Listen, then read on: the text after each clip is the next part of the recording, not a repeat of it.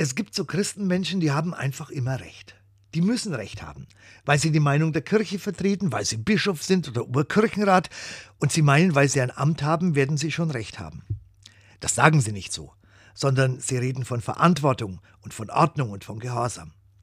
In Wahrheit verwechseln diese Leute allzu oft den Glauben mit einer Ideologie, die immer vollständig geglaubt werden muss, damit sie funktioniert. Der christliche Glaube ist aber anders. Der besteht zuallererst in einem grundlegenden Vertrauen auf Gott und hat überhaupt nichts zu tun mit dem Fürwahrhalten irgendwelcher Sätze.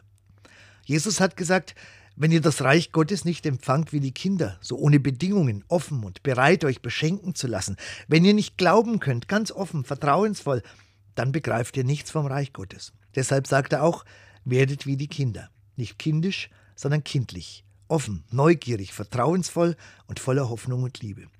Dann braucht jemand auch gar keine Ideologie mehr und keine Dogmen und kein unfehlbares Lehramt.